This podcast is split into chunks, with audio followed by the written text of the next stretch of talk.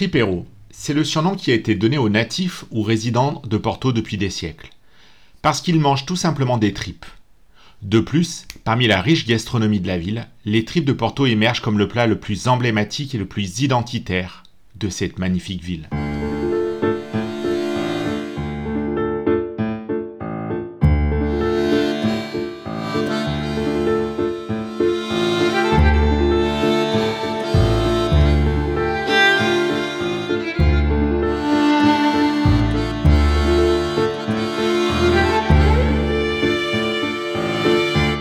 C'est en 1415 que tout a commencé.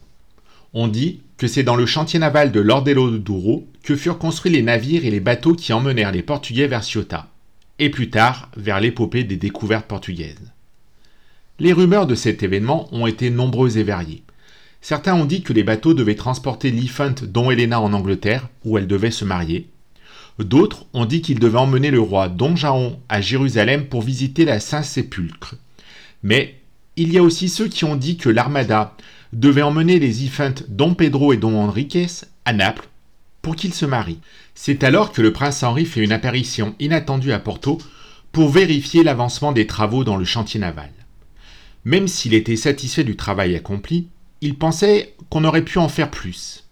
Il confia donc à Maître Vaz, le fidèle responsable de la construction, les raisons secrètes et véritables qui se cachaient derrière la conquête de Ciotat.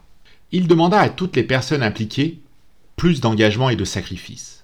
Et à son tour, l'architecte assura à Liefeld qu'il ferait la même chose que ce qu'il avait fait une trentaine d'années auparavant pendant la guerre avec la Castille.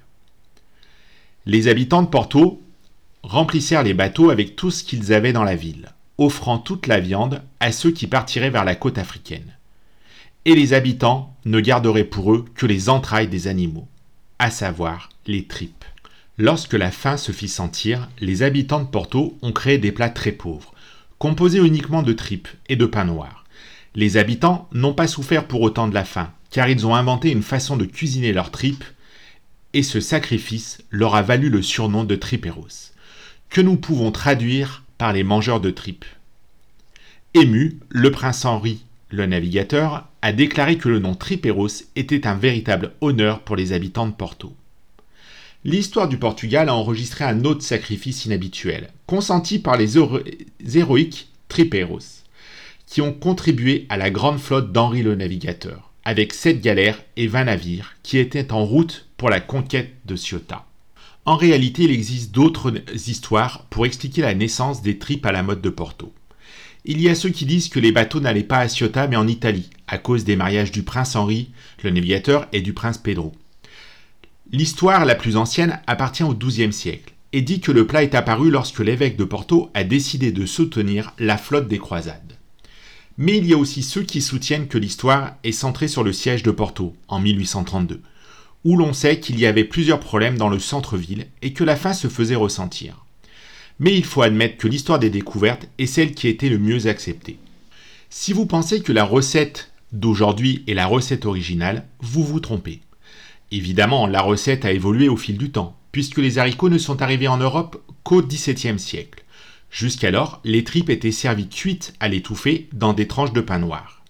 Il est également connu que la vente de tripes n'était pas autorisée dans toute la ville.